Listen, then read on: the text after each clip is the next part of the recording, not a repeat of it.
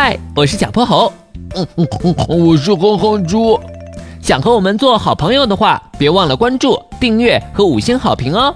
下面故事开始了。小泼猴妙趣百科电台，小蚯蚓的奇迹再生。放学后，小泼猴神秘兮兮的把哼哼猪带到了家里。小泼猴，你说要给我看的宝贝是什么？噔噔噔！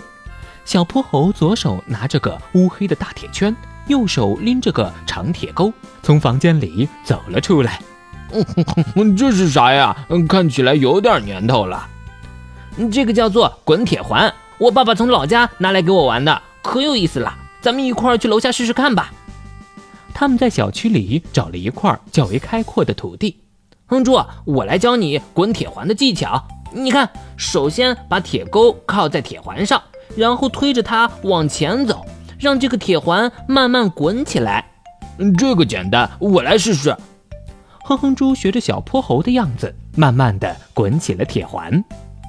哇，这简直太棒了！我哼哼猪可真是个游戏小天才。他的话音刚落，铁环失去了控制，咕噜噜向前滚去。这时，他们发现。前方路面上有一条小蚯蚓，正在缓慢地爬动着。天哪，小蚯蚓有危险！小泼猴和哼哼猪急忙向前跑去，但很可惜，他们晚了一步。刹那间，铁环径直压过了蚯蚓的身体，最后哐当一声倒在了地面上。而那条小蚯蚓已经断成了两截。看着小蚯蚓一动不动的样子，哼哼猪的眼眶红了。小蚯蚓，对不起，都是我不好，害你白白失去了生命。别咒我，我还没死呢。哼哼猪的泪水憋了回去。嗯，谁在说话？他低头一看，发现小蚯蚓竟然动了起来。小蚯蚓，原来你还活着！你们能不能带我去旁边的花坛里休息一下？好，好，好，我们马上照办。他们帮蚯蚓转移了阵地，让它回到了熟悉的沙土堆里。小蚯蚓，你真的没事吗？当然有事了，你被压断身体试试。啊，那……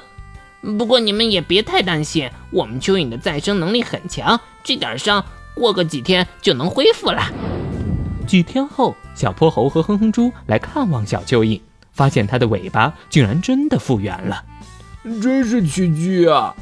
这到底是怎么做到的？我们蚯蚓的身体结构比较简单，就像是几根管子相互套在一起。当我们身体被切断后，切断的那面会马上形成新的细胞组织，阻止血液的内部流失，防止有害微生物进入体内。与此同时，我身体里的细胞会通过大量的有丝分裂，迅速增生。原来是这样啊！看到你好好的，我心里的大石头终于可以放下了。今天的故事讲完啦，记得关注、订阅、五星好评哦！